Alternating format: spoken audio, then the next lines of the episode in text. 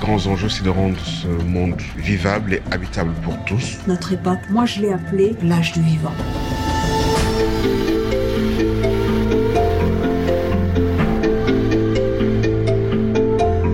Ce que ça veut dire, c'est qu'on est obligé de se lier. Et pour se lier, c'est là la naissance des récits. C'est le travail sur l'imaginaire. Il nous faut toujours mesurer l'orgueil d'être différent, au bonheur d'être ensemble. Je dirais que la poésie est nécessaire pour faire danser le monde.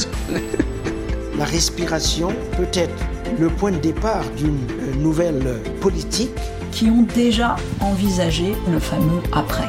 Je crois que c'est ça qu'on appelle la résistance. Sa liberté, on l'arrache.